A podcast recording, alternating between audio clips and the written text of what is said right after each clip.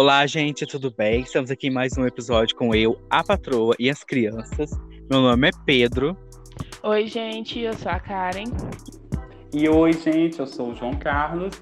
E no episódio de hoje a gente vai falar sobre um assunto universal, que é amor barra relacionamento, né?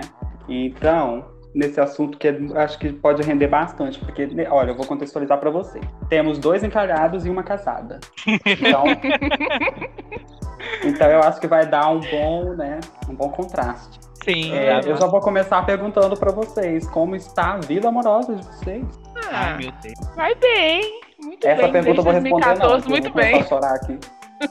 Desde 2014, muito bem, graças a Deus.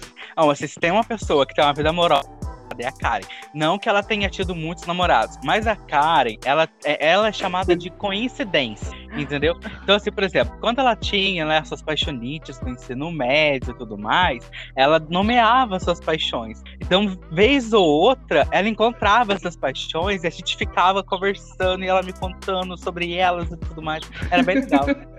Pois é, é. Assim, eu, eu cresci muito baseada em filmes românticos, não tanto Disney, mas comédias românticas de jovens adultos, esse romance bem clichê.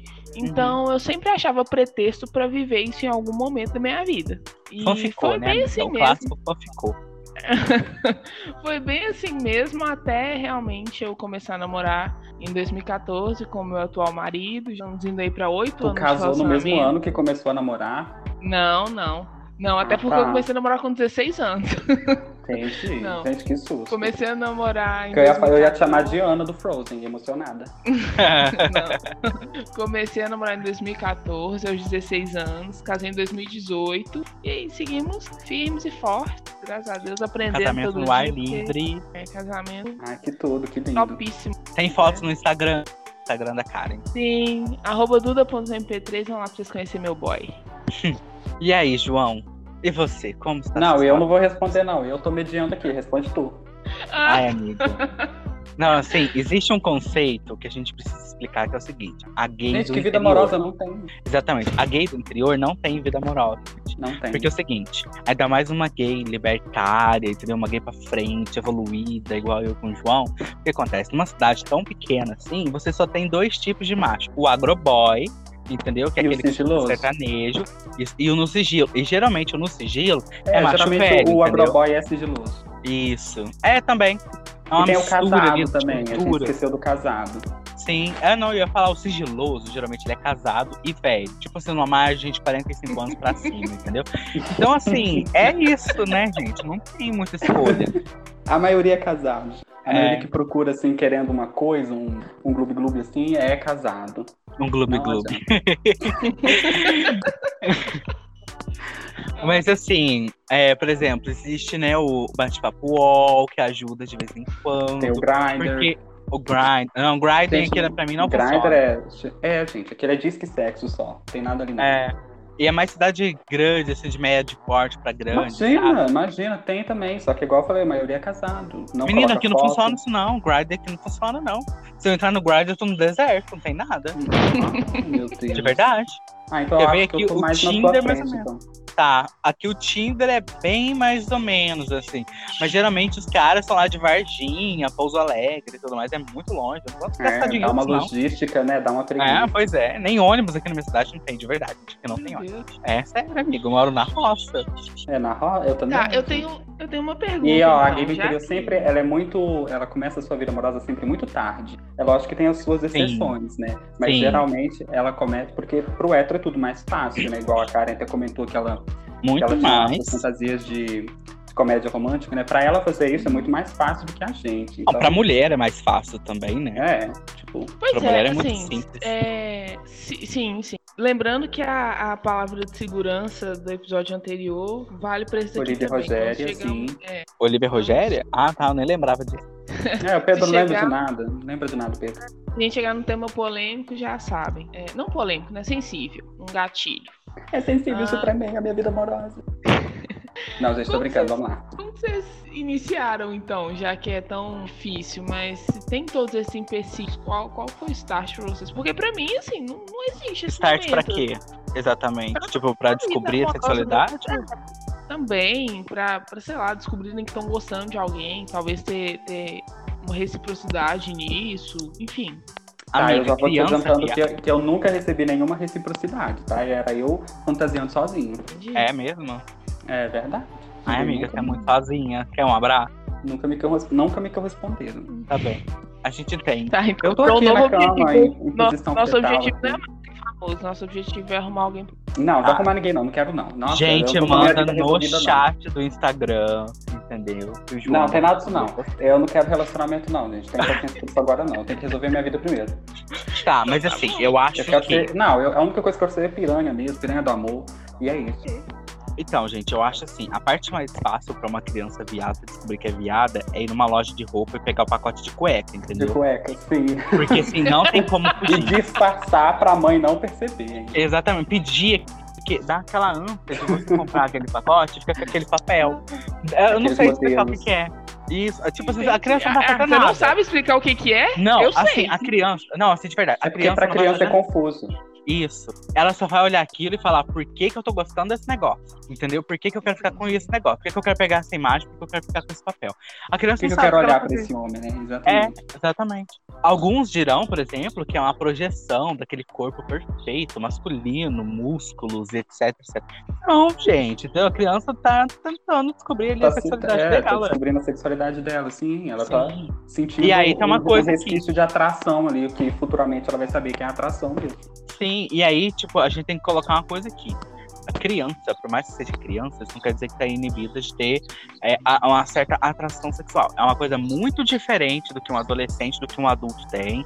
É uma um processo de conhecimento, é um processo de desenvolver o que ela tá pensando, desenvolver o gosto dela, certo? Então ela vai olhar para aquilo e realmente ela vai estar atraída a- daquela maneira. Mas não é da mesma maneira que a gente fica, entendeu? Igual, por exemplo, hoje, se eu olhar para aquilo, eu não preciso olhar mais pacote de cueca. Eu vou lá no X vídeos e pronto, entendeu?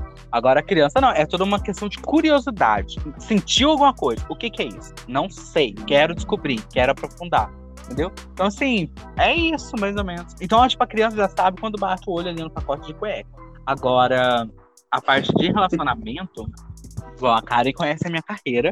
E aí eu fui seguindo essa área mesmo dos sigilosos, entendeu? Que é o que tinha. Então fazer o quê? E o quê? Qual foi o Ai, seu gente. start, além do, além do cara da- do pacote de cueca? Ah, então, então, pois é. Aí tem, tem essa questão, né? Que eu nem tinha muito contato nem com o cara da cueca, porque, né, eu era pobrinho, morava na roça, nem tinha contato com essas coisas. Mas eu acho que quase toda criança que é LGBTQIA+, né, ela começa a descobrir um pouco da sexualidade ali na escola. E nem Sim. sempre essa é uma boa, uma boa experiência, né? Porque ali na escola você vai ser julgado, você pode até estar suscetível a sofrer uma perseguição, um bullying, uma coisa assim, né? De você começar a aflorar demais a tua sexualidade. Porque Amigo, você sofreu bullying na escola?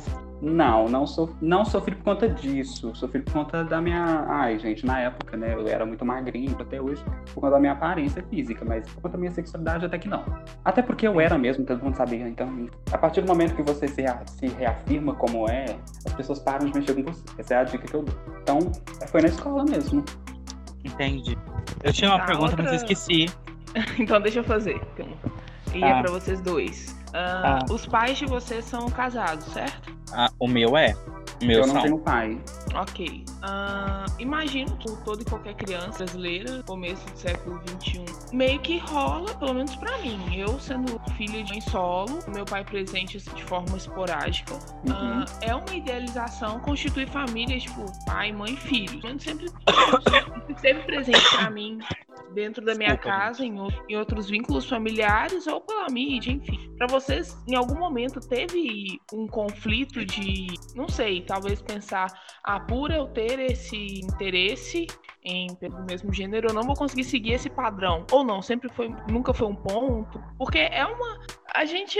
Eu acho que é errôneo pensar assim, mas me dá a impressão de que é uma forma. É a forma suprema de demonstração de amor. É uma mulher e um Ah, homem se casando e dúvidas, gerando filhos, dúvidas. sabe? Assim, é, a forma suprema. né? É, é, mas é a forma suprema dentro de uma perspectiva, primeiro, branca, católica e Uhum. Né? Porque, por exemplo, a família nuclear, como a gente imagina, ela vem depois da Segunda Guerra, se eu não estou enganado. Então, tipo, antes, é, as famílias, elas viviam em conjunto. Os cortiços, por exemplo, e tudo mais. Então, assim, elas tinham contatos diretos. Então, não era um núcleo ali familiar, né? Fechadinho ali, mamãe, papai, é, papai, mamãe, filhinho, sozinho e tal. Isso, não. Agora, depois da Segunda Guerra, com uma reinvenção da sociedade que foi necessária por conta da destruição, aí a, a gente vem tipo cultural ali, ó, isso. nascendo. Cinema. Ó, gente, para vocês terem ideia, para vocês terem ideia, beijo sempre existiu, certo? Só que o beijo, como a gente imagina o beijo, ele vem através do consumo do cinema. O cinema influenciou muito, certo? O beijo, o sexo, a forma de construção de família, tudo isso foi influenciado pelo cinema, pela, por revistas, por músicas e etc. Então, tudo que a gente vive é construção cultural, certo? Então, o que acontece? Eu acho que é, é muito errado a gente já pensar, por exemplo, na família é, em, em, LGBTs e já pensar nesse tipo de família nuclear heteronormativa. Eu nunca, nunca, nunca, nunca, nunca, nunca na minha vida eu tive o menor interesse de ter uma família nuclear dessa maneira. Nunca. Tanto é que eu não quero ter filhos. E é uma coisa que me dá desespero, assim, de pensar, meu Deus, e se eu arrumar um filho, o que, que eu vou fazer na minha vida? Não sei, me dá um desespero, de verdade. Não tem a menor possibilidade, eu vou entrar em desespero. E assim, eu nunca tenho, eu tive vontade de ter, sabe, tipo assim, uma, casar com uma pessoa, morar com essa pessoa. Sabe, assim, eu acho isso muito atrasado, não sei, para mim não, não funciona. Gostaria, assim, de namorar. A minha opinião, que eu sou poligâmico, eu não penso que eu sou monogâmico de jeito nenhum. Mas na minha cabeça não funciona isso, não. Não sei. E você, João, o que, que você acha? Pra mim é bem semelhante. Muito semelhante. Eu nunca é, consegui né? me visualizar dentro de uma, de uma família padrão como essa que a Karen citou. Também não uhum. Só que, Zé... ao contrário de você, eu consigo me visualizar assim com alguém, com uma pessoa, entendeu? Uhum. É, compartilhando minha vida com ela. Mas não dessa forma, com papai, filhinho e uma casinha. Não, assim, com quatro pessoas eu até consigo imaginar, entendeu? Quatro. Nossa, então... é uma república. não, se três assim. pra mim já tava bom. Mas eu acho que. Porque eu tô numa fase da minha vida que eu não sei se eu acredito mais em amor romântico a longo prazo. E essa ah, é eu também não acredito nisso, não. É uma pergunta que eu quero fazer, porque eu tô muito curioso, inclusive, pra, pra saber o que a Karen vai dizer, porque ela é casada e já tem muito tempo casada. E, mas eu não consigo acreditar mais em amor romântico, aqui, aquele afeto romântico mesmo, de você amar uma pessoa, não, não nessa parte afetuosa de amizade, né? Vocês entenderam? É a, a, longo prazo, de você ficar a vida inteira juntos, morrer velhinho, entendeu? Não consigo acreditar. Eu acho que um momento ou outro o amor vai acabar. O ser humano, ele precisa ser estimulado o tempo todo, ele vai vai ter um momento ali que ele vai se entediar com, com aquela pessoa, com aquele parceiro, por mais que ela goste, goste dele, entendeu? É, é, por isso que eu acredito que ah, não sei. Eu acho que está na, intrínseco na natureza humana não, na, a não monogamia. Eu acho que o ser humano ele é naturalmente não monogâmico. É, com certeza. Eu, assim, baseado em estudos antropológicos e tudo mais, eu tendo a acreditar nisso, mas só porque o homem é o cara que faz o filho, sabe? Porque um cara consegue engravidar 365 mulheres no ano, mas uma uhum. mulher não consegue ter 365 filhos por ano. Só por isso que eu acho que foi instituída essa visão, talvez essa necessidade fisiológica masculina de realmente ter mais de uma parceira. Tirando isso, pelo aspecto sociológico, pelo aspecto psicológico, eu acho que a monogamia faz muito sentido. E eu consigo viver com isso tranquilamente. Uhum. É eu tô indo para três anos de casada. Não, mentira, eu já tô indo pro quarto ano já de casada. E eu não vou mentir. Não é fácil. Nunca foi, nunca me disseram que você, eu nunca acreditei que fosse. Esse amor romântico que a gente vê tão representado na cultura. É Ele muito é muito idealizado, mais... né? Sim, e é muito simbólico. Ninguém consegue viver assim por 40, 50, 60 anos. Ninguém consegue viver assim por 10 anos. Eu me arrisco a dizer que ninguém consegue viver assim por 5 anos. Porque é cansativo. E outra, a vida adulta não dá tempo da gente fazer essas coisas o tempo inteiro. Essas coisas de ai, mensagens românticas e textos, nossa, eu vou te. Sabe, a manifestação desse amor, desse. para mim, esse amor que, que embasa um casamento duradouro, não necessariamente um casamento, um relacionamento duradouro, é uma junção de respeito, carinho, afeto, sabe? É tipo um melhor amigo, só que com um que a mais. Você tem um compromisso a mais ali, porque a amizade, ao meu ver, você não espera nada em troca. E num relacionamento amoroso, sim, você precisa esperar algo em troca, porque é alguém que você tá não pegando, mas você tá. Enfim, você tá Dividindo sua juntando vida. a sua vida. É, você tá juntando a sua vida com a dessa pessoa pra vocês construírem alguma coisa juntos. Ou com essas pessoas, se for o caso do Pedro. Mas esse amor romântico não, não dura, gente. Assim, a vida adulta não dá tempo de fazer tudo isso. E o que que dura nesse caso? Dura a vontade realmente de construir alguma coisa juntos, seja uma família, um, um bem móvel, sabe? Ou imóvel, for uma casa, um empreendimento, que seja. Mas o companheirismo dura demais. O lance de Você tem você, vontade de sempre ter ter filhos com ele? pra- Oi? Você tem vontade de ter filhos? Eu queria ter cinco filhos com ele. Tá louco? Meu Deus, mulher, o mundo, o mundo não vai durar isso tudo, não. Não tenho tanto filho assim. É verdade. Pois é, Nossa, por vai colocar isso- a criança pra sofrer por causa do aquecimento global. É por isso que eu tenho cada vez mais diminuído as minhas expectativas quanto a isso. Hoje, neste Adota. momento da minha vida, eu não penso em ter nenhum.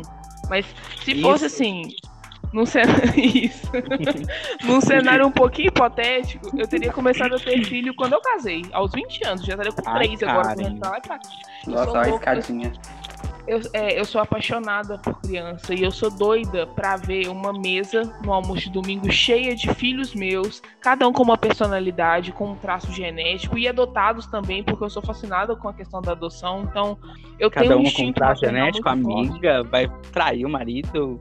Poligamia. Não, é porque eu não sei se você sabe, a Ai, gente não tem só genes dominantes, a gente tem recessivo Eu também. sei, mas assim, cada uma com Não. um traço genético diferente. É, Ai, meu Deus.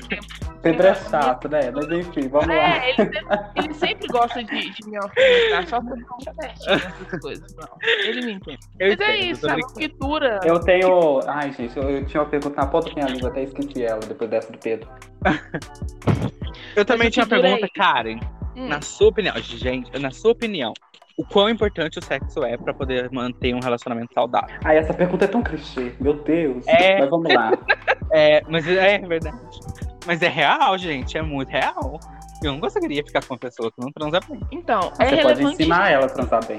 Ai, não é assim, amigo. gosta. Tem gente que realmente transa muito mal, assim, de verdade. É de nascença, sabe? A pessoa transa mal, assim, saiu do útero transando mal, entendeu? Então não tem. Do Cris. Eu lá. acredito, é, eu acredito que esse lado sexual é muito por afinidade e compatibilidade. Não significa que uma pessoa não foi ok com você na cama, que ela não vai ser com outras pessoas. É, é não verdade, são várias, né? Isso, certo? são várias questões.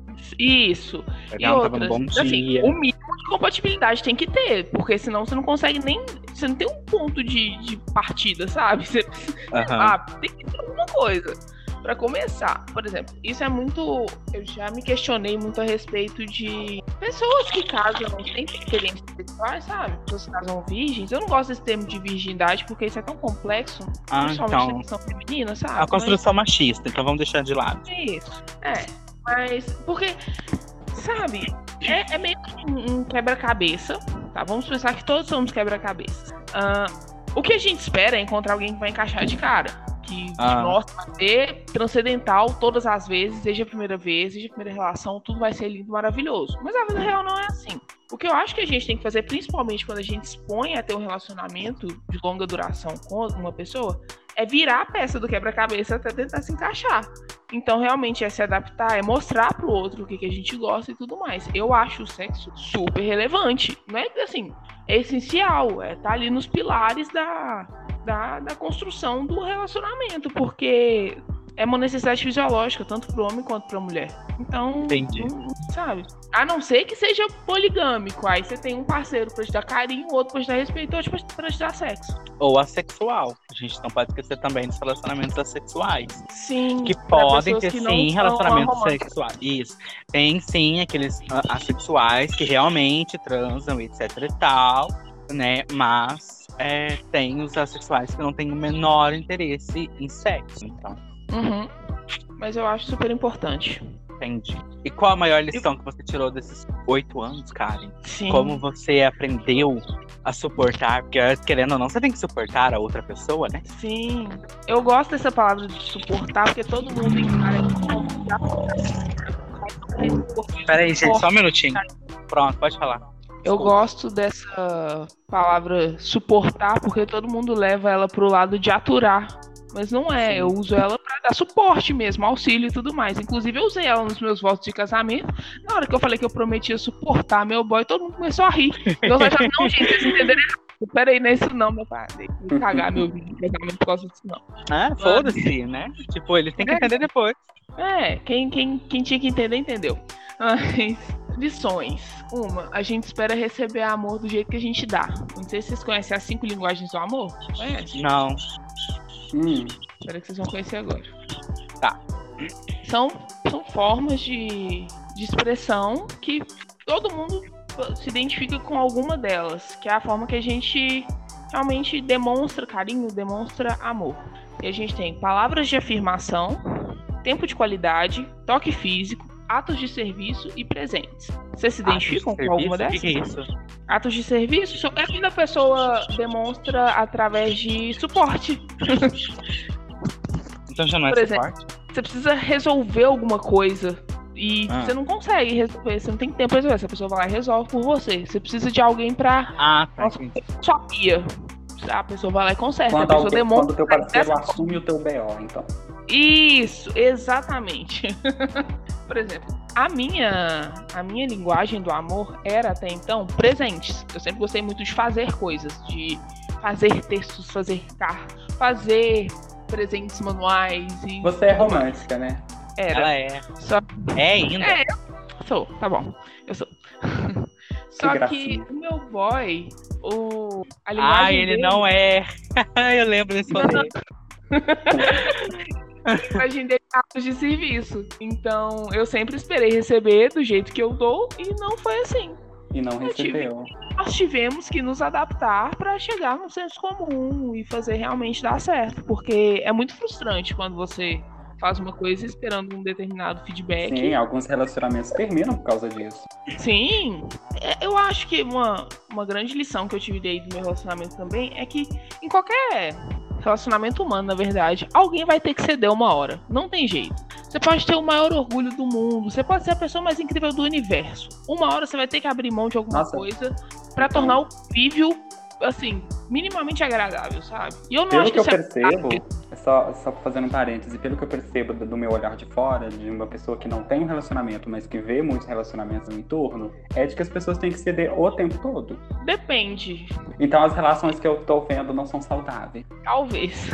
Alguém tá Eu acho que- demais nessa balança aí. Pois é. Não, mas Sim. de verdade, o que eu po- posso perceber é que sempre tem uma das partes que está cedendo alguma coisa. Geralmente Ah, é o homem que pede demais. Geralmente. É, Geralmente sempre é a mulher que cede mais. Ah, não. Al sim, alguém vai estar cedendo a todo momento. Porque senão eu teria que encontrar alguém que pense exatamente da mesma forma que eu pra me relacionar. Isso não seria Isso saudável. é impossível. Ah, Eu diria que é entendeu? impossível também. pois é. Um Ah, exemplo por um relacionamento onde a pessoa seja exatamente igual a você, talvez você esteja procurando errado. Ah, com certeza. Uhum. Nossa, eu sou uma pessoa insuportável. Ah, vai Então. vocês. Vocês casariam Eu- com si mesmos? Nossa, de maneira Não, nenhuma. Você tá eu não doida. casaria também não. Porque eu quero alguém que eu quero alguém que me complemente, que sei lá, me faça ver os mundos sobre outras óticas, sobre os ou- outros lugares, de outros lugares. Eu não quero alguém exatamente como eu, sabe? Eu já tenho eu, sabe? Eu estou feliz comigo mesmo. Não preciso de outra pessoa que seja exatamente igual eu. Sim, eu já sou perfeita do jeito que eu sou, entendeu?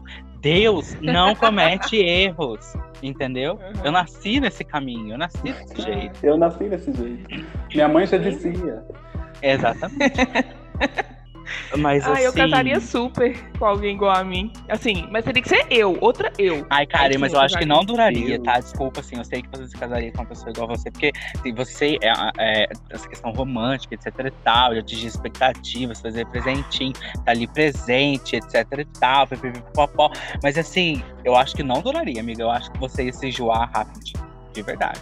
Eu Se acho que você seria não aquele. se ama, como você poderá amar outra pessoa? Ah, mas aí é outra é porque- questão. Não, gente, eu acabei de ler isso aqui no, no para-choque do caminhão, só pra. Ah, É porque eu me acho uma pessoa muito legal. Tipo, eu, gente, eu sou. Sabe aquela questão do, do eu amigo imaginário? Ah, Ai, ela queria é muito essa autoestima. imaginária.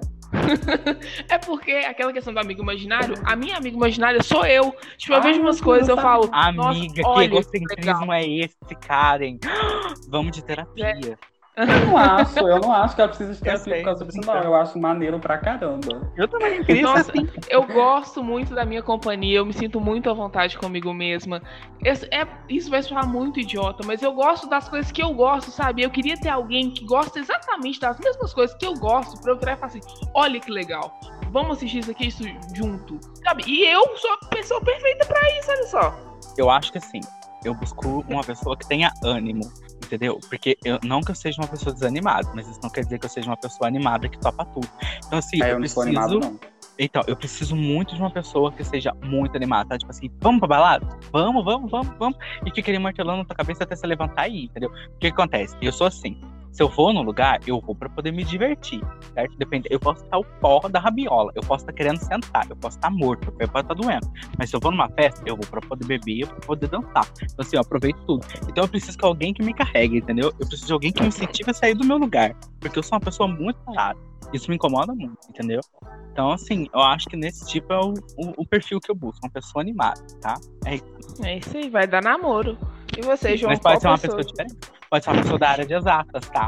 Que saiba fazer contas, porque eu não sei. Então eu preciso de alguém Eu acho que você tá jogando indireta pra alguém. Tem algum ouvinte aí que, que encaixa nessas características? Não. Eu acho, que, eu, acho que a gente tem que fazer um quadro, do- um Tinder do, do Pedro. Ah, do Aí, João. Eu só topo se gente- fizer do João. Não, Até porque eu o João não tá perto de São amigo, João, não então fica quero. mais fácil. Então, Eu não beleza. quero, eu preciso resolver minha vida. Gente, uma coisa que, que, que vocês precisam saber sobre mim.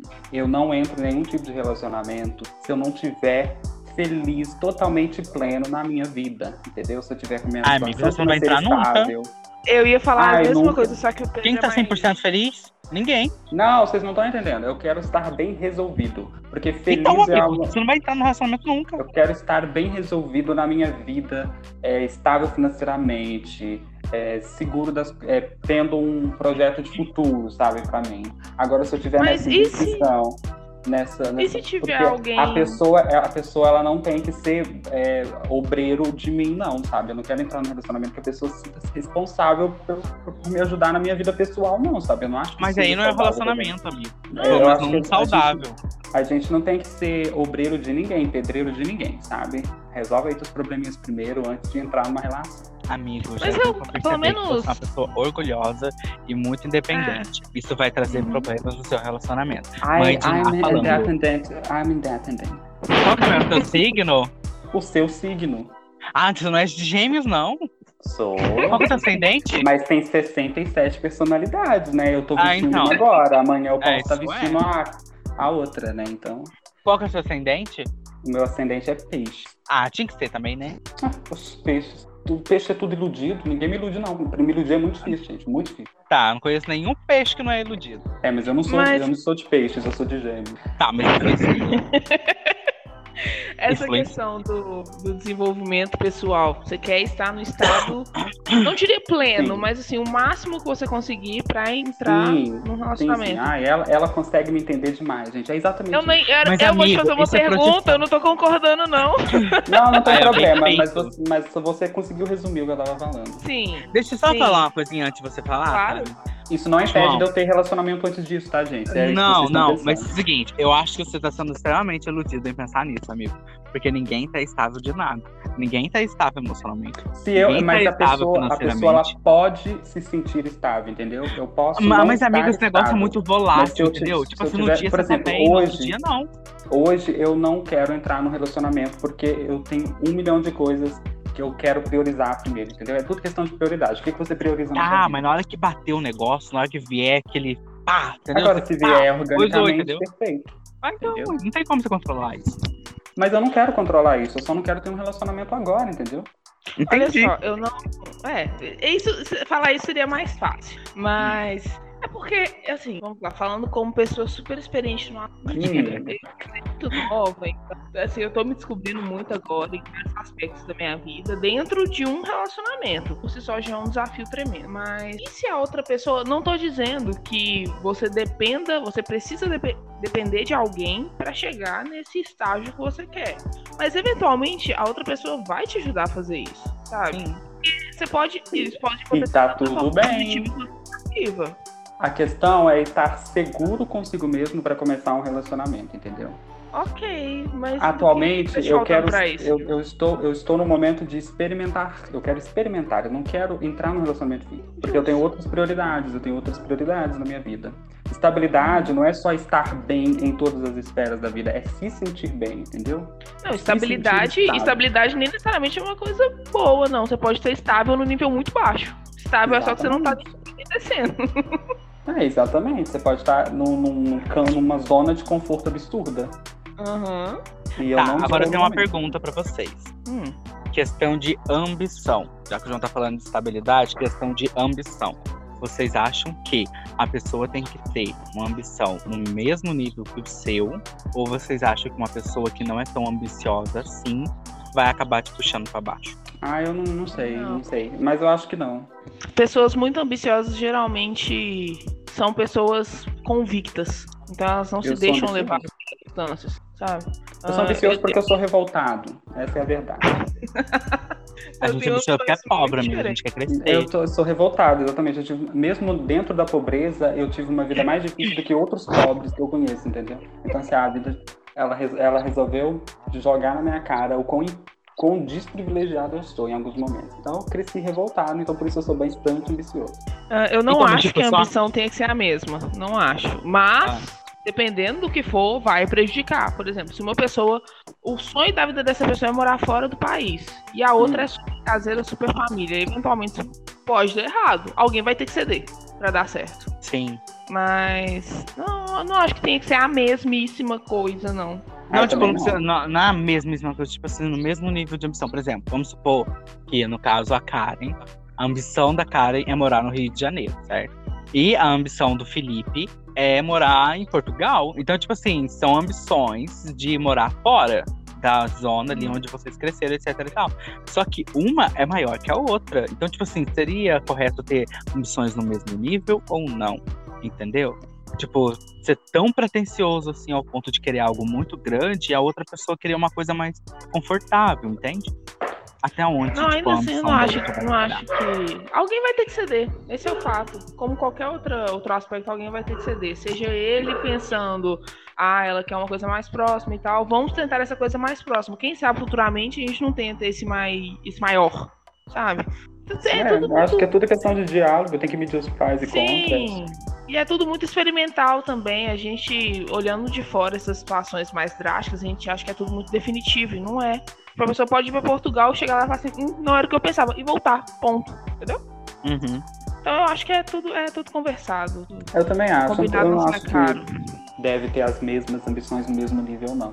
O negócio é um não pode atrapalhar o outro. Exatamente. Igual eu falei, pessoas de ambições mais fortes provavelmente são mais firmes em suas decisões e suas palavras. Então elas não vão arredar o pé de onde elas querem chegar. Mas a pessoa de menores sonhos, digamos assim, muitas aspas nisso, porque eu não acho que existe sonho grande e pequeno, mas a pessoa que deseja um pouco diferente não pode se sentir trocada, talvez, se a outra alcançar aquilo que ela quer, porque o maior erro que eu acho que existe hoje, tanto dentro quanto fora do relacionamento, pessoas que estão vendo, pessoas espectadoras e que estão vivenciando, é achar que o relacionamento torna duas pessoas uma. Isso na visão cristã é fato, mas eu não concordo de forma alguma que as pessoas têm que abrir mão de sua essência só porque estão junto com outra. Nossa, então... você entrou no campo da religião, mas eu não concordo de nada que a religião fala no tocante a, a relacionamento. Quase nada. É, hoje eu cresci nesse meio cristão. Ah, o meu casamento é muito fundamentado em vários ensinamentos cristãos, porque ele também é cristão, meu marido também é. Só que a gente dialoga muito sobre essas coisas, sabe? Ah, uma, uma das maiores coisas que eu enfrento, assim, de, nossa, de, de cabeça erguida, é a questão da submissão da mulher, sabe? Porque eu uhum. sou uma mulher de personalidade eu tenho a chamada personalidade forte, eu sou convicta daquilo que eu acredito, eu mudo de opinião, mas quando eu abraço uma, uma, um determinado pensamento, eu não abro mão daquilo. Eu tenho me conhecido muito, eu tenho entendido quem eu sou.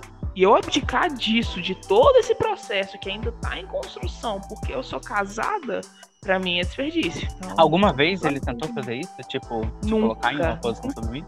Não? Nunca na vida. E é, esse é um dos motivos que faz meu relacionamento dar certo. Porque esse abrir mão, esse ceder, não é necessariamente. Ah, ele quer fazer isso, eu não quero.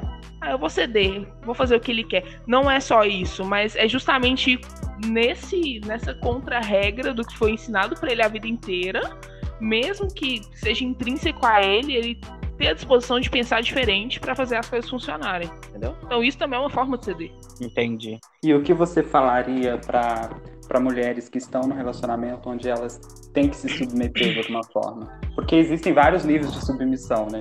Hum? Hum, pergunta difícil essa. Tudo A tão tem, peculiar. o nosso público é muito feminino, então essa é para vocês.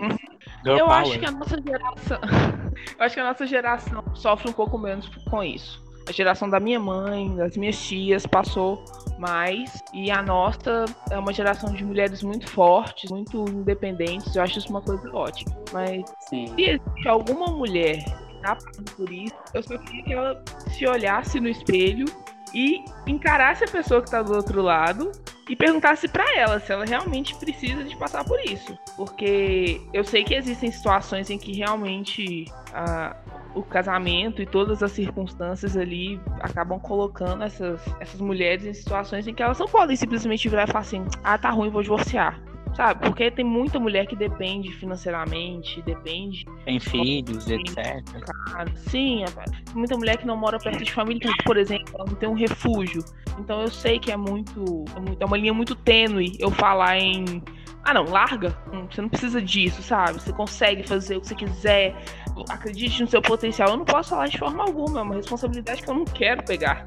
Sim. Mas em níveis menores, menos drásticos, só se pergunta, tipo, essa mulher que eu tô vendo do outro lado realmente merece passar por isso? Tipo, essa mulher inteligente, guerreira, batalhadora, esforçada, precisa disso? Ou eu consigo driblar essa situação, eu consigo sair disso talvez, ou eu consigo sentar e dialogar, porque eu não sou do tipo que desiste, por exemplo. Meu relacionamento tá complicado, eu quero sentar e resolver. Eu não vou simplesmente pensar em divorciar logo na primeira, segunda, terceira discussão. Sabe, dá pra dar um jeito? Qual é o jeito que dá pra dar? Porque eu não mereço passar por isso, não. Acho que é esse questionamento que tem que acontecer. Acho que sim, a- essas mulheres é, em relacionamentos tão abusivos e elas estão extrem- extremamente frágeis, eu acho que assim, o primeiro caminho que elas têm que pensar é o quê? Um caminho de escape, como a Karen falou, né? Elas precisam pensar em uma alternativa. Tentar encontrar ali dentro do- da realidade delas uma solução, certo? Então, por exemplo, cidades maiores têm aqueles centros de ajuda à mulher, etc. Se na Sim. sua cidade tem é, a delegacia da mulher, sabe? Não precisa denunciar, mas pelo menos conversa, tenta encontrar um caminho e etc. Porque eu tava vendo um, um caso é, de uma mulher rica e ela era vítima de violência doméstica. Só que assim, tipo, pra ela o negócio foi tão simples que ela simplesmente pensou assim: vou esperar ele viajar e eu vou pegar meus filhos e vou sair de casa e depois eu denuncio. Então, tipo, pra ela é rica, né? Agora, Uhum. tipo, pra mulheres pobres, etc., eu acho que a primeira coisa que elas têm que fazer é o seguinte: vencer o medo e contar pra alguém o que tá acontecendo. Porque ela não tá sozinha, né?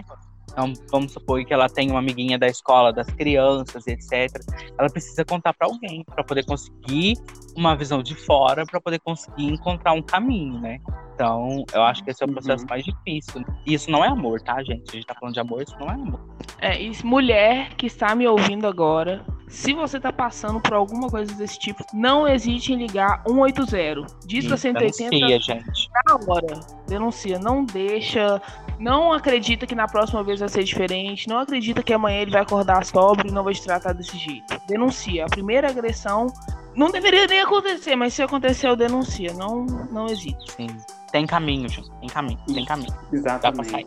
Mas o que eu posso perceber também é que às vezes muitas mulheres estão em, em situações de submissão, mas por determinados papéis que, que lhes são concernantes, né, e tal, essa divisão histórica de, de papéis de gênero, principalmente dentro de uma família, elas acabam nem percebendo que estão abdicando de muita É, coisa, que aham. estão se submetendo à, à figura masculina da família, entende?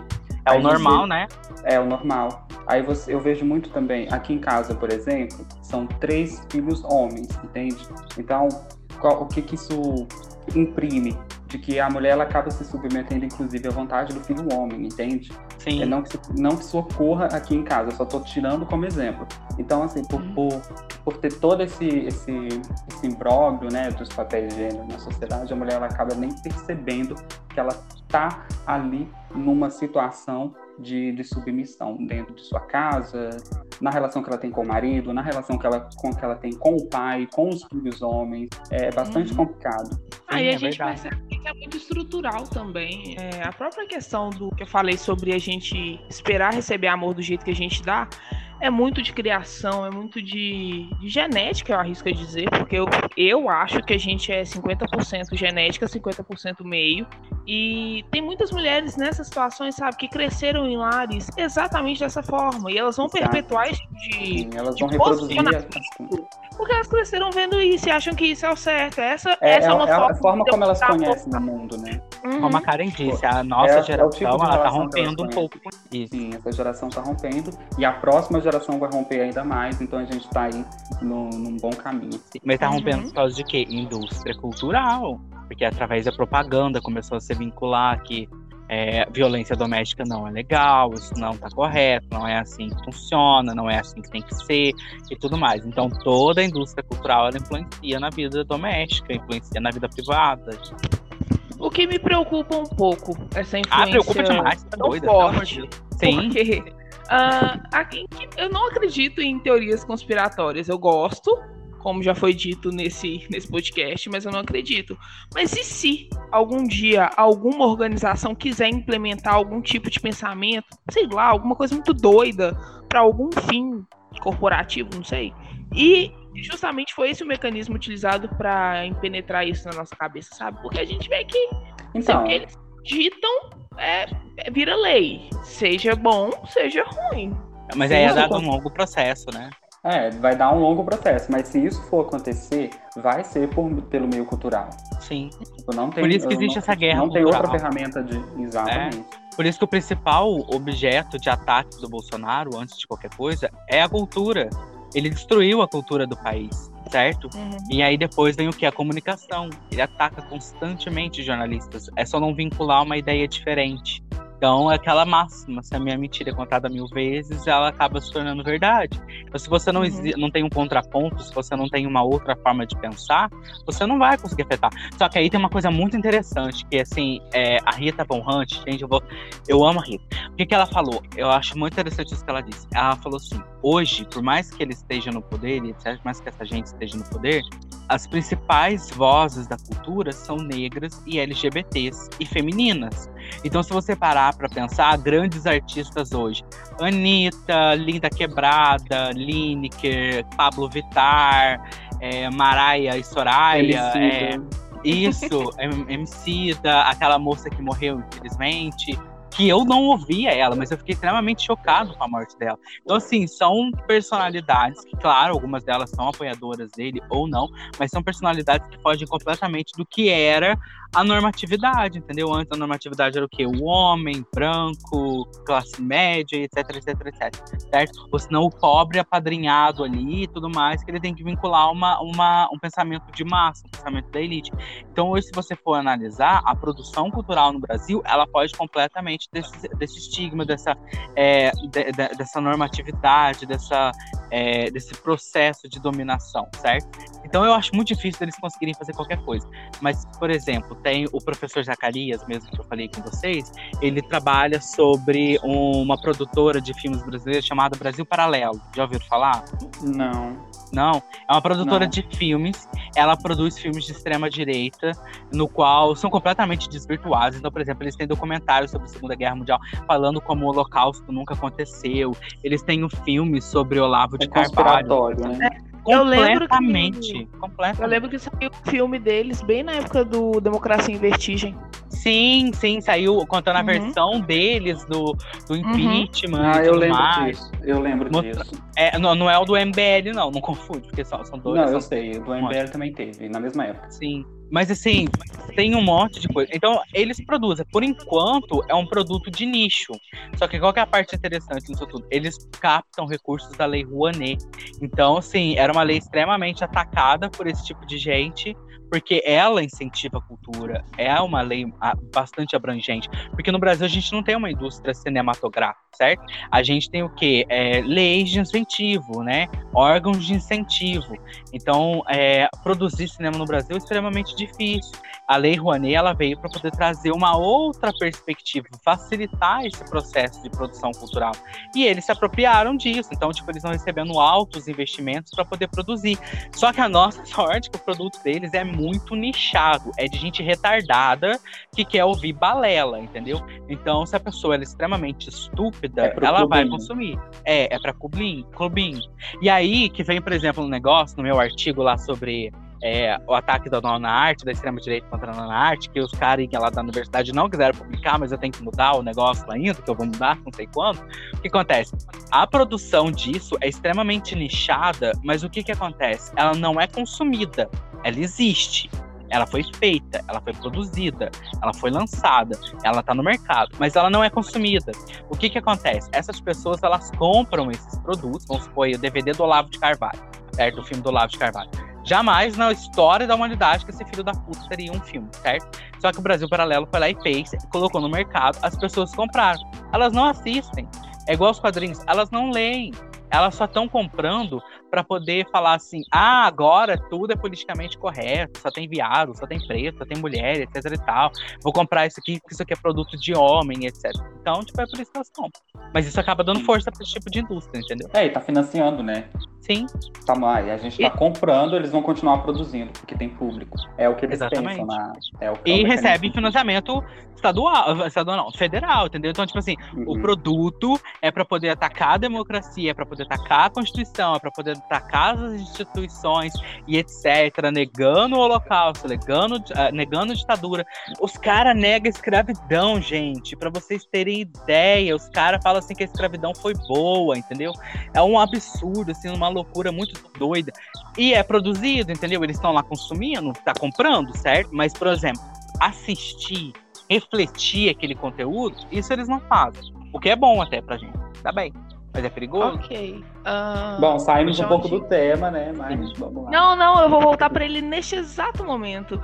Uh, então a gente entende que certos comportamentos, atitudes, personas, enfim, certos qualquer coisa que antigamente eram vistos com maus olhos, pela cultura e pela, pelas expressões de arte, de cultura, enfim, são muitas aspas agora nesse, nesse termo normalizados Sim. através desses mecanismos. Ok. Sim. Vocês é porque, acham exemplo, necessário? Pode falar. É porque, por exemplo, a gente vai falar do bom velhinho, certo? O Marx. Porque o que acontece? O Marx, ele fala que a produção cultural... Lembra que eu falava que ele era seu namorado? Eu lembro. Aliás, gente, ela mandou no Ciências Sociais, porque na primeira semana só falavam de Marx pra ela. Aham, uhum, eu, eu larguei. Eu lembro disso, tá? Ó, a pessoa vai fazer Ciências Sociais, que é que fala de quem? Mas tudo bem. O que que acontece? É, ele fala que a produção cultural, ela vem da classe dominante, certo? Então, por exemplo, o fato de a gente ter abertamente homossexuais hoje cantando, abertamente homossexuais participando de reality shows, de novelas, etc., é porque houve uma transformação na consciência lá do topo, e aí a consciência do topo falou: ok, agora a gente pode produzir, eu concordo com produzir, eu concordo com ter esse tipo de conteúdo. A gente pega, por exemplo, a Globo, certo? O primeiro beijo gay da Globo. A gente já tinha casais homossexuais antes. A gente já tinha LGBTs de forma extremamente ridicularizadas na televisão. Mas o primeiro beijo gay da Globo que aliás teve um personagem que, querendo ou não, por mais que ele fosse vilão, ele foi ridicularizado durante toda a novela, é o gay extremamente afeminado, que chega a ser uma coisa deformada e etc. E pá, que, que acontece? Só foi possível porque a nossa classe dominante, que financia a cultura, falou: tá bom, pode pôr. Dois segundos, mas pode pôr. Entendeu? Então, a partir do momento que a gente teve isso em uma novela, agora a gente tem, por exemplo, Verdades Secretas, que é uma putaria louca, entendeu? Você não acha que, que tem relação com o Pink Money, não? Tem, Porque com se certeza. Tem demanda de, se tem demanda do público, não é nem que eles mudaram a percepção mercadológica deles. Eles mudaram a percepção do lucro, né? Não, mudou Isso a percepção mercadológica também. E se você muda a percepção mercadológica, você muda do lucro, entendeu? E aí o que acontece? Mas eu acho que o lucro vem primeiro nesse caso. É, é, sim, faz sentido. Porque assim, a partir do momento que eles começaram a perceber que, olha, viado também compra, é, eles falaram, não, tudo bem ter. Então aí o que, que eles fazem? Eles vão justamente naquilo que a gente já falou no começo do episódio, já tá pautado como certo.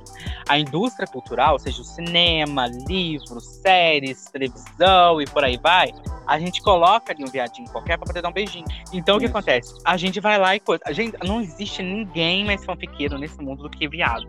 Entendeu? Não tem nada ali. O viado vai inventar uma história. Por quê? Porque a gente não tem referencial. Então, É. a partir do momento que a gente começa a inventar esses A gente viveu eles começam a migalhas, agradar. né? É. Exatamente. E eles viram que essa migalha, o quê? É dinheiro. Então eles podem produzir conteúdo. Olha a J.K. Rowling, por exemplo, vamos voltar na discussão da última, da- do nosso podcast. A J.K. Rowling. Ah, Tá ali, ó, uma filha da puta safada de inteligente.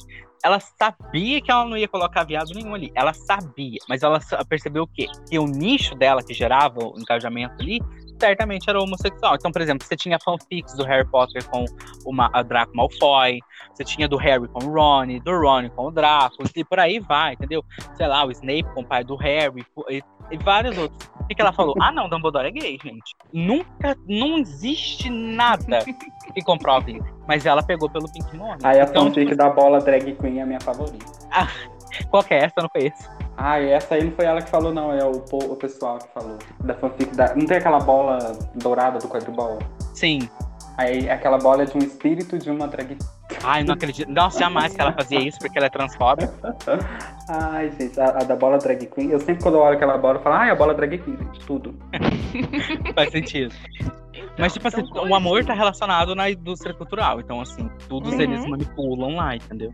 E é sobre Então, isso, tá- gente. Você tá bem, a forma, não a- forma mas- como vemos amor é influenciada total pela indústria cultural. É, Então, olha pra você Aí entra a ver. minha pergunta. Deixa eu fazer minha pergunta. Tá, Deixa eu fazer vai pergunta. acabar o episódio eu não vou conseguir fazer minha pergunta. Tá, pergunta.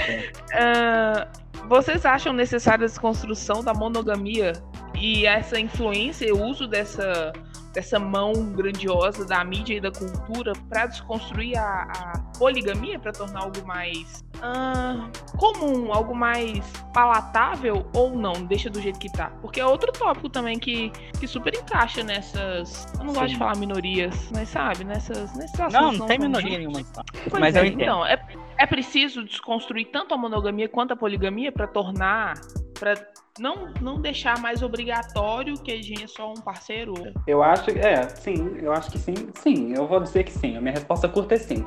Mas é porque eu acho que a gente tem que desconstruir esses conceitos de relação para fazer com que a própria pessoa saiba o que ela quer, entende? Porque vivendo numa sociedade onde a monogamia é dito um padrão de relacionamento, a pessoa, para ela, o conceito de poligamia é um conceito, sabe, inaceitável. Então, eu acho que sim, a gente tem que desconstruir o fato de que poligamia não é um conceito inaceitável para chegarmos num ponto onde as pessoas possam escolher viver numa relação monogâmica ou poligâmica, entende? Não é, é, sei lá, vamos extinguir a, a monogamia e instaurar a poligamia, nada disso. É, é realmente desconstruir certos conceitos que tornam o- a ideia de poligamia uma ideia, uma aberração, sabe? Uma coisa inaceitável. Nossa, isso é coisa de gente safada. Isso é coisa Sim. de gente que. Enfim. Aí eu concordo com o João nessa questão da utilização da mídia para fazer esse tipo de desconstrução. Porque a poligamia mesmo, ela já acontece. Então, É, tipo assim, nem tô falando, tipo assim, ah, um relacionamento poligâmico, tá? Por exemplo, a Karen tem, sei lá, três maridos, certo? Evelyn Hugo e seus sete maridos. Não. O que que acontece? Homem traz, gente. Pelo amor de Deus, o cara tá ali, a família dele certinho, bonitinho. O cara tá lá com um monte de outras mulheres por trás, entendeu? Ou, e homens também. Então, eu tô falando de homem. Então, é porque você falou que É porque quem trai mais é mulheres. homem. É, mas eles não traem só com mulheres, não. Estão lá no Grindr. Não, é. Ah, tá, entendi o homens aí. Ah, tá, entendi. Mas, é, então a poligamia, ela já acontece, assim, por baixo dos panos, certo? O que que, o que que atrapalha? Por exemplo, no Brasil, a gente tem uma moral muito enraizada na cultura, certo? Então, por exemplo, as pessoas realmente acreditam que Maria ia ser a única esposa de José. E que provavelmente ele não tinha esposa nenhuma. Sendo que na região, a cultura deles, provavelmente José já tinha outras esposas ou ele teria outras esposas, certo? Dependendo, aí no caso a gente tem que colocar aí, dependendo da fonte de renda e tá?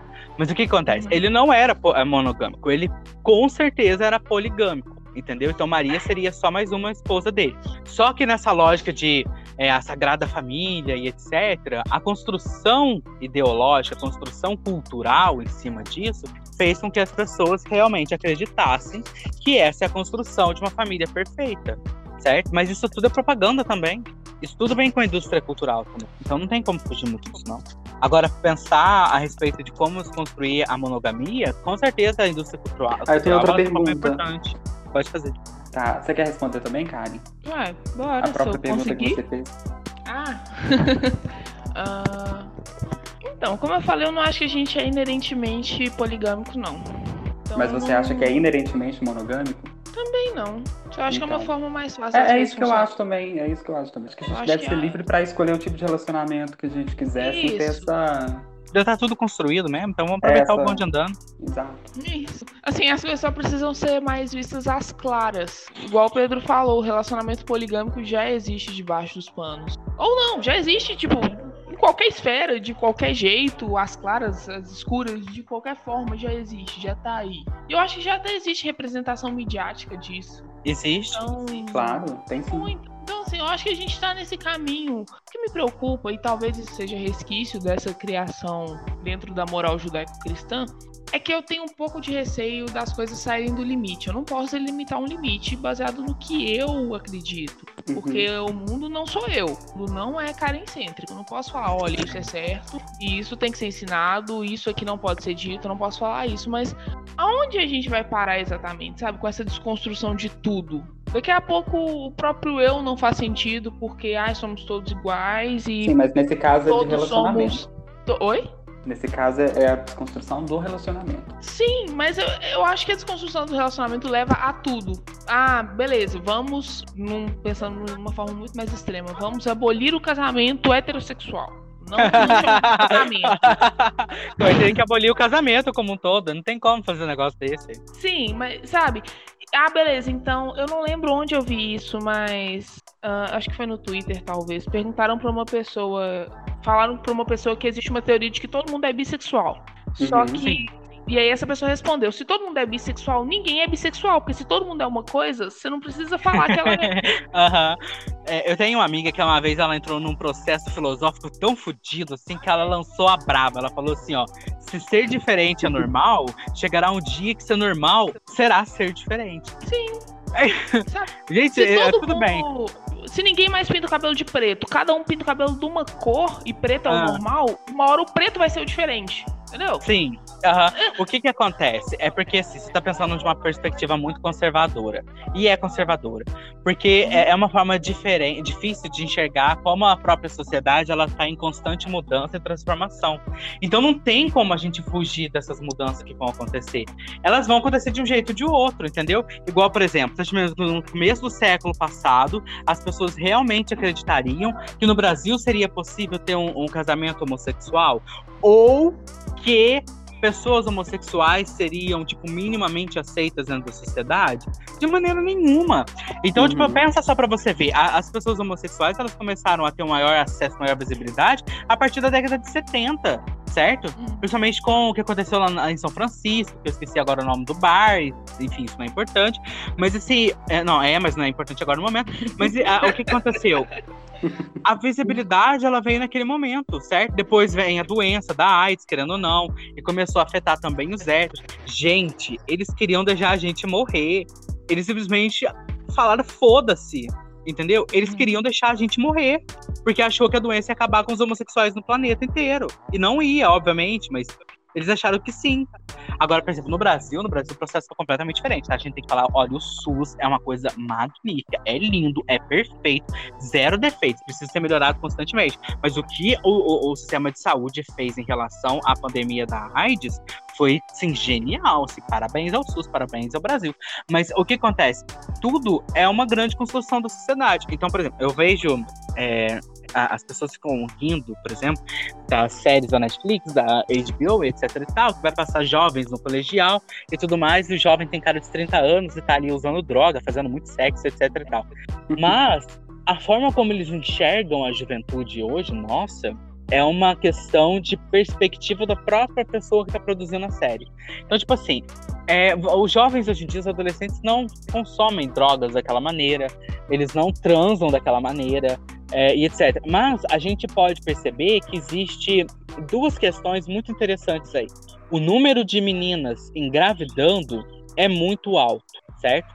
E tudo vem através dessa perspectiva da cultura, é, cultura dessa indústria cultural, que também, é, como eu posso dizer, facilitou o acesso à informação. Porque durante uma perspectiva conservadora, ninguém fala sobre sexo. Sexo é tabu, certo? Só que na mídia, quanto mais você consome produtos, mais você consegue enxergar que reproduções sexuais estão constantes. Então as pessoas ela têm um acesso muito alto a produções sexuais, só que elas não têm informação sobre aquela questão. Então o número de meninas meninos que estão transando em idade inadequada, porque para mim é inadequado uma menina de 12 anos estar tá transando, sei lá, tipo, uhum. não é um pensamento conservador, mas não é idade para isso certo? É, pelo amor de Deus, com 12 anos tava assistindo TV Globinho. É, só que a gente não tá enxergando que essas crianças estão amadurecendo mais rápido, a gente não tem informação sobre elas e elas não têm informação sobre um sexo seguro.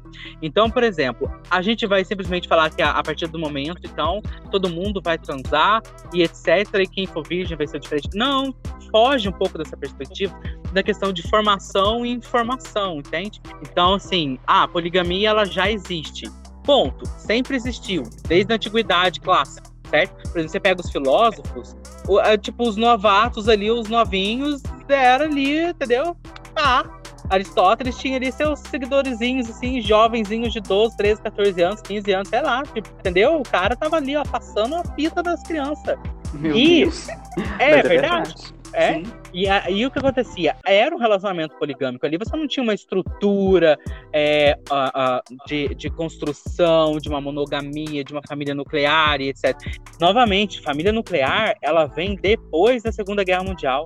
Pensa só, tipo, a Guerra Mundial acabou o quê? 45, vamos supor que em 50 começou as produções massivas desse tipo de produção, de família, desse tipo de perspectiva de sociedade e tudo mais. A gente tem o quê? 70 anos disso. Então, tipo, em 70 anos você fixou na cabeça das pessoas que a monogamia é a forma correta. Entende? E a Agora, religião, né? A religião sim, já a fazia religião... antes da guerra. Fazia, mas a religião, ela adaptou junto com o processo. Porque o que acontece? Você tinha o casamento, certo? Então, por exemplo, vamos supor que. Oi, só um momento, gente. Ah, desse aqui eu não tenho, não. Desse aqui só tem o meu. Só o meu. Ah, não sei, talvez uma, uma banca. É, mas lá é caro, hein? Ah, então só segunda-feira. Voltando aqui, gente. O que que acontecia? Você tinha realmente casamentos ali normal, certo? Um homem, uma mulher. Porque é o seguinte, o casamento, ele vem a partir do, do processo que você tem consciência de propriedade privada, certo? Então vamos supor, o Felipe, ele tem a casa dele aí em BH, certo? Só que como a Karen falou, o Felipe pode ter 320 filhos num ano só, certo? Passar o rodo nas meninas, tudo. A Karen pode ter um filho só, a Karen é casada com o Felipe. Então, como que o Felipe vai passar esse, essa, essa casinha para frente?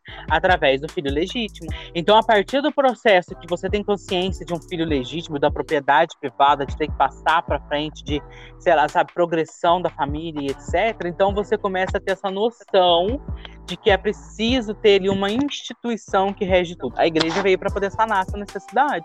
Então a igreja ela formou essa aliança do homem e da mulher que é vista através da igreja, que Deus está protegendo e tudo mais. Então aquilo ali é sagrado, certo? Só que isso não impede, em momento nenhum, que dentro de, vamos supor, a Karen pobre, Felipe pobre, obviamente eles não são da nobreza, eles moram numa vila e etc e tal, que eles não tivessem relações com outras pessoas entendeu? Até porque uhum. na parte mais baixa, na plebe, essa noção não estava intrinsecamente ligada. Isso foi construindo ao longo do tempo, porque sendo essa noção de família na elite, isso passou para baixo. Então, tipo, foi dominante lá em cima, passou para baixo. É assim que funciona, entendeu? Então, a partir do momento que a gente começar a perceber que a nossa elite, ela tá concordando com esse tipo de pensamento de poligamia, etc., isso vai estar presente cada vez mais na indústria cultural, a gente percebe que a família, da maneira como a gente conhece, ela já está completamente desconstruída. A gente só está dando luz para isso, entendeu? Só que isso não quer dizer, cara, que você tem que ser poligâmica, entendeu? Eu acho muito interessante esse processo, por exemplo, assim, ah, então quer dizer que é, a questão da legalização do aborto, que dá um, um tema interessante a gente poder discutir. A legalização do aborto. Ah, o aborto vai ser legal.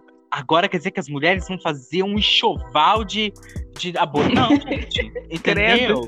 Exatamente, aborta quem quer, entendeu? A mulher que quer abortar vai lá e aborta. Agora, eu não tenho nada a ver com isso, você não tem nada a ver com isso. Ela só precisa ter o direito dela de tomar a decisão da vida dela, entendeu? Até porque várias circunstâncias podem levar uma mulher a engravidar, e a gente sabe disso. Então é isso, gente. Para quem achou que não ia dar nada esse episódio, estamos aqui com um episódio super longo, mas daquele jeito que a gente gosta. Se você acha que esse assunto deve ser complementado, se você quer dar uma sugestão, se você quer discutir, quer bater boca, se você quer gravar com a gente, manda uma DM lá no podcast Eu a Patrulha as Crianças no Instagram. O meu Instagram vocês já sabem, duda.mp3. E é isso, muito obrigada por nos ouvir até aqui. Até mais, gente, obrigado. O meu, meu Instagram pessoal é João X Carlos 21. Vai lá me seguir, dá essa força. Ah, ano que vem eu quero estar no BBB. Mentira, não quero não, mas vai que rola, né? E antes de finalizar, gente, eu quero dar um recadinho para vocês acerca da disponibilidade do podcast. A gente está no, no Google Podcast também. Então, você, usuário de Android, você nem precisa fazer cadastro. Lá no seu próprio sistema do seu celular vai ter o appzinho do Google Podcast. É só você entrar sem login, sem nada, que você consegue nos ouvir com toda a facilidade do mundo, tá? Então, olha aí nos seus apps que você vai achar Google Podcast, você é usuário de Android. Então, se você não tem Spotify, já sabe por onde nos ouvir. Google Podcast. Além do, do Google, a gente está no Anchor também. Então, beijos, gente, me sigam lá.